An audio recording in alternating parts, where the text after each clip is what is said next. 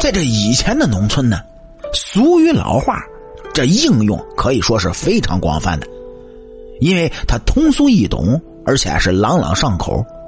从简单的事物能够表达出很多的意思，这也是农村老一辈人的日常总结经验之谈。很多农村俗语随着社会的进步变化，已经是慢慢的不再适用了，但其中的道理却是依旧可以学习的。您就比如这么一句话，叫“卖房不卖门，卖牛不卖绳”。那么这句俗语，您各位知道是什么意思吗？老祖宗他为啥要这么说、这么做呢？这在以前呢，农村人要是到了卖房子卖牛的地步，那是到了万不得已的时候了。因为在过去呢，没有那么发达的社会，对于这普通的农民来说，盖一套房子出来，那可是非常不容易的。卖房子呢，说明已经到了没有办法的地步。只能用房子来抵债，或者是救命等情况。而牛呢，在那个时候作为农业农民的主要代替劳动力，那也是农村农民的命根子，那是一种不可替代的生产力呀。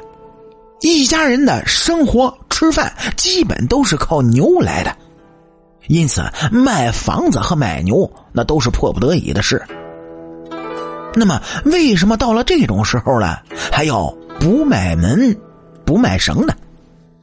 不卖门，是因为在以前啊，哎，名声门面对于一个家庭来说，那是特别重要的，很多时候呢，甚至比生命还要重要。所以在这种时候，也不能坏了自家的名声。再来呢，就是想留下一个念想。和留得青山在，不怕没柴烧，它是差不多的。留下了门和绳子，就是为了鞭策自己，激励自己啊，以后能够尽量尽自己最大的努力去买回以前的房子或者是牛。所以，农村这句俗语“卖房不卖门，卖牛不卖绳”，实际告诉我们的是一种决心和志气。在困难的时候，也不能丢失重新开始的勇气。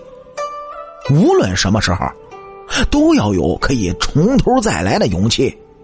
也有农民对未来依旧憧憬的意思。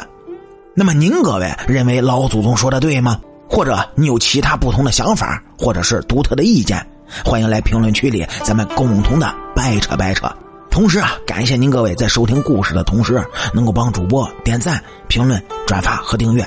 特别是订阅，根本不用花钱的，伸出您富贵发财的小手，咯叽咯叽咯叽咯叽，摁一下右上角订阅的小按钮，这样你好我也好。